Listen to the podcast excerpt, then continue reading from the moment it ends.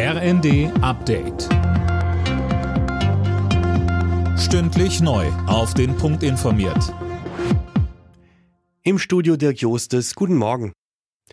Schlechte Nachricht für alle, die mit dem Zug fahren. Bei der Bahn stehen im neuen Jahr wieder Streiks an. Die Mitglieder der Lokführergewerkschaft haben für längere Arbeitskämpfe gestimmt. Rund 97 Prozent sprachen sich dafür aus. Wann genau gestreikt wird, ist noch nicht bekannt. Ab dem 8. Januar müssen Bahnreisende aber damit rechnen. So GDL-Chef Weselski. Und weiter? Sie dürfen davon ausgehen, dass die bisherigen Warnstreiks nur ein ganz kleiner Lichtblick gewesen sind. Das, was jetzt kommt, wird kräftiger, wird länger und wird härter für die Kunden. Eine Woche nach der Einigung befasst sich das Bundeskabinett heute mit dem Haushalt fürs kommende Jahr.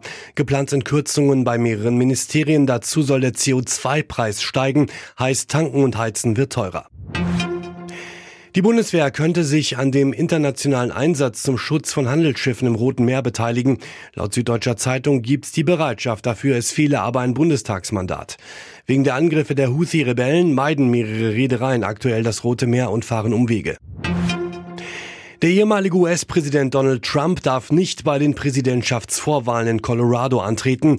Das hat der oberste Gerichtshof entschieden. Warum, Philipp Nitzig? Das hängt mit dem Sturm auf das Kapitol im Januar 2021 zusammen. Die Rolle, die Donald Trump dabei gespielt habe, disqualifiziere ihn für das Präsidentenamt und damit auch für die Vorwahlen, so das Gericht.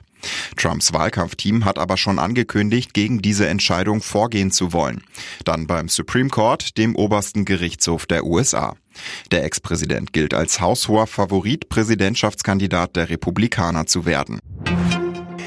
Dreimal unentschieden zum Auftakt des 16. Spieltages in der Fußball-Bundesliga. Zuerst trennten sich Werder Bremen und RB Leipzig 1 zu 1.